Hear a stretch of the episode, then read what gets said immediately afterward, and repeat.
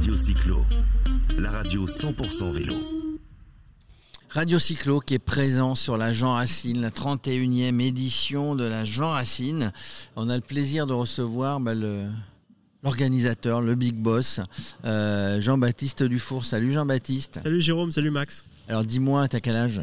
26 ans. Ah bah parce que t'étais pas né quand ça a démarré. Ah non, j'étais pas né. Ça a démarré en 92, 31e édition. Donc euh, j'ai pris le relais d'anciens depuis quelques années. Bah, de toute façon, ça fait un petit moment que vous venez et c'est avec grand plaisir qu'on vous accueille depuis 2017 euh, sur, eh ben, ce beau site. Eh ben, ben, c'est sympa finalement. Alors oui, pour réunir un, événement, pour réussir un événement comme ça, il y a plein de choses. Il y a, il y a toi, l'organisation, les bénévoles qui sont avec toi. Il y a le lieu, là, le lieu de départ, le domaine Saint-Paul. Et puis il y a les parcours en les chevreuse. Exactement, c'est un ensemble qui fait, euh, qui fait la réussite de la Racine.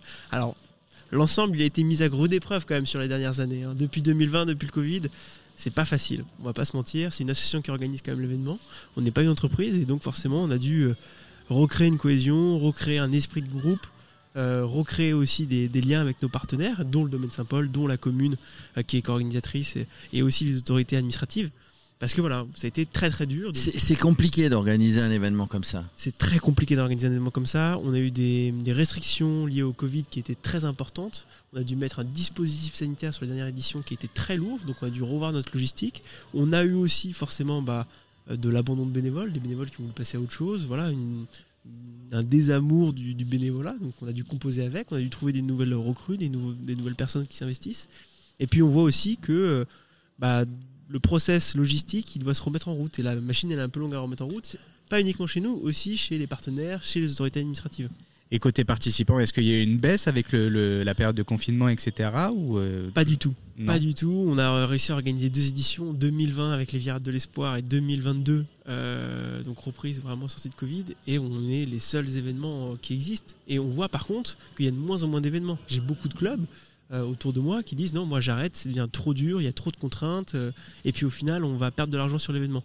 Donc euh, les participants, ils ont de moins en moins d'événements sur lesquels ils peuvent aller rouler. Ils veulent toujours rouler, encore plus post-Covid où les gens veulent se remettre au sport. Et puis bah, malheureusement, il n'y a plus assez d'organisateurs, il n'y a plus assez d'organisations parce qu'elles sont pas assez soutenues. Parce que c'est compliqué à organiser sans le partenariat, sans les collectivités publiques, etc. Exactement. Et tu parlais de la vallée de Chevreuse là tout à l'heure. C'est un, espace naturel qui est sensible et on, on a à cœur de le protéger aussi, mais il faut réussir à l'ouvrir sur certains week-ends, il faut réussir à avoir les autorisations pour passer sur certains chemins, et il faut composer avec, euh, euh, toutes ces contraintes pour pouvoir proposer un événement. Et c'est vrai que certains dirigeants bénévoles, euh, pour eux, c'est trop compliqué. C'est trop, c'est trop compliqué, donc ça arrête. Ici, il y a beaucoup de clubs hein, qui viennent parce que parce que c'est l'événement. Tu parlais depuis 1992.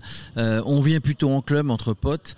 Euh, il y a de, l'individuel évidemment, mais on vient entre potes, on vient entre clubs du coin ou de plus loin d'ailleurs. Ouais, de plus loin. C'est vraiment ça. On, a gardé cette, cet ADN événement club, événement de, de, groupe. On a des, des gens du coin qui viennent. On a le le club des Renards du Manet qui sont venus assez nombreux cette année, on les, remercie, mais on a aussi des clubs qui viennent de plus loin, euh, des clubs du Nord, des clubs de Bretagne, des clubs. il me semble que l'an dernier, il y avait des gens d'Orléans ou je sais plus où qui étaient mais on, va chercher très très loin. On a des gens de la Creuse qui viennent aussi. Mais c'est l'événement, euh, c'est l'événement vélo de, de, francilien. D'ailleurs, c'est un de votre slogans, je crois. C'est la grande fête du, la grande fête du vélo francilien. On sait qu'on arrive à attirer euh, des VTTistes qui viennent de toute la France pour avoir une sortie entre copains et copines, et mais on arrive aussi à attirer un public qui est francilien et qui peut se déplacer sur l'événement euh, à la journée. Et c'est rare, des gros événements où tu peux te déplacer à la journée, il n'y en a pas beaucoup en Ile-de-France, il n'y en a même aucun, euh, parce que, bah, on le disait tout à l'heure, c'est très compliqué d'organiser un gros événement en Ile-de-France.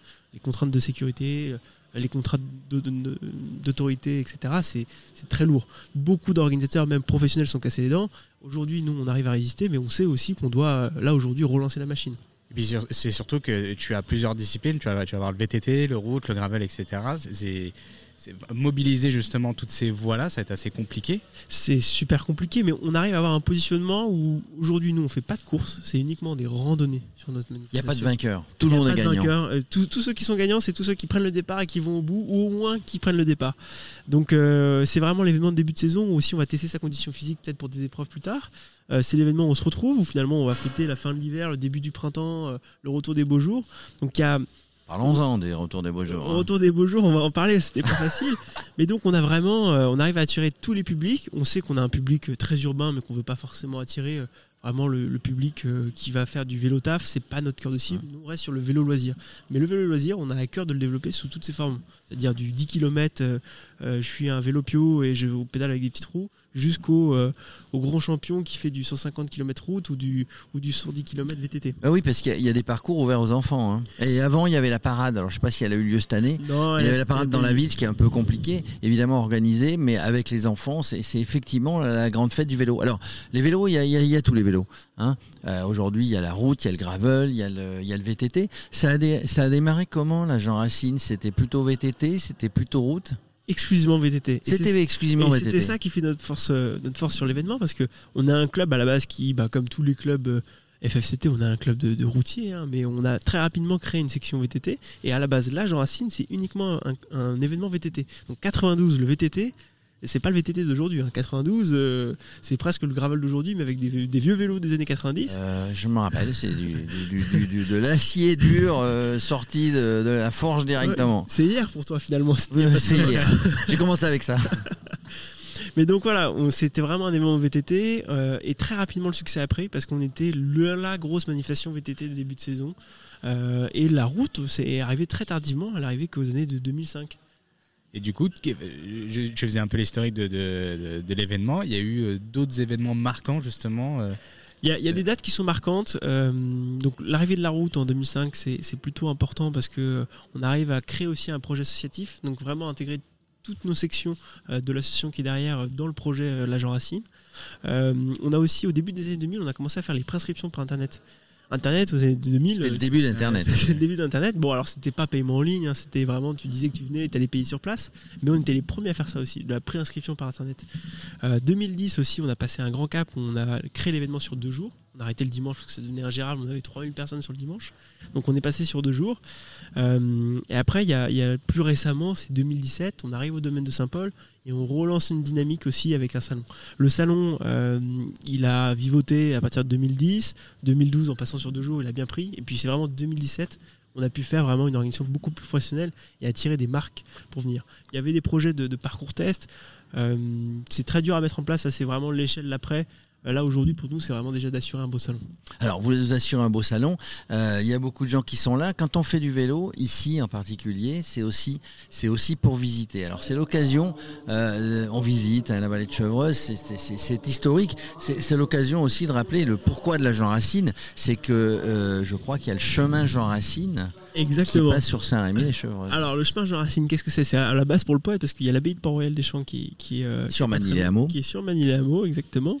Euh, et c'était un lieu de, de recueillement pour le poète et donc il y a un chemin. le a- poète Jean Racine. Le hein. poète Jean Racine, tout à fait. Il y a un chemin qui a été euh, bah, dans un cadre d'action de- pour promouvoir le, le- le poète et d'action de tourisme. Il y a un chemin qui a été inauguré, le chemin Jean Racine, qui relie Chevreuse à, à l'abbaye.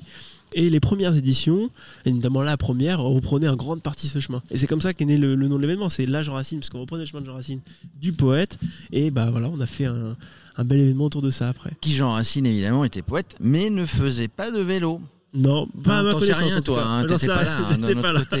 Euh, voilà l'actualité, voilà donc euh, c'est reparti. T'as dit ça s'est vraiment Mm. bloqué avec le Covid. D'ailleurs l'édition suivante c'était en septembre. euh, Ah, L'édition limitée, puis c'est revenu l'an dernier, puis là ça repart.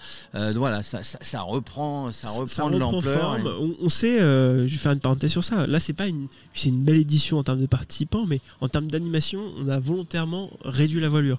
On a communiqué qu'on n'allait pas faire de salon, on n'allait pas faire de grosses animations. Parce que l'objectif aujourd'hui pour nous, c'est d'assurer déjà notre, notre cœur de cible, c'est-à-dire les parcours, les ravitaillements. On a toute une nouvelle équipe qui est arrivée aussi.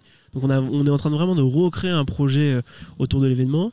Et sur cette année, on va lancer un programme qui s'appelle Ambition JR 2026. Donc on veut se donner de la visibilité sur les trois prochaines années. C'est-à-dire qu'aujourd'hui, on connaît les dates des trois prochaines éditions, ce qui est assez rare.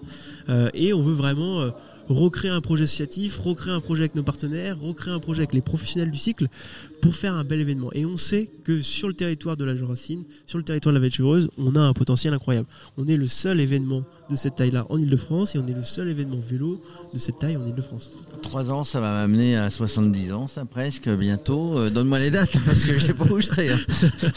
Euh, T'as fait quel parcours, toi, aujourd'hui? Euh, parcours professionnel? Ah, Non, non, non, le parcours vélo, là, il y avait quoi? Il y avait 80, 80, 120. Non, toi, tu as fait le parcours des gens qui venaient euh, récupérer Ouais, la plaque. J'ai fait le parcours, j'étais à la retrait des plaques exactement. C'est bien de, de faire aussi, euh, de voir si les process qu'on met en place fonctionnent. Bah oui. Et euh, nous, on sait qu'une de nos forces aussi, c'est notre plateforme d'inscription, alors qui sera profondément euh, remodelée pour l'année prochaine.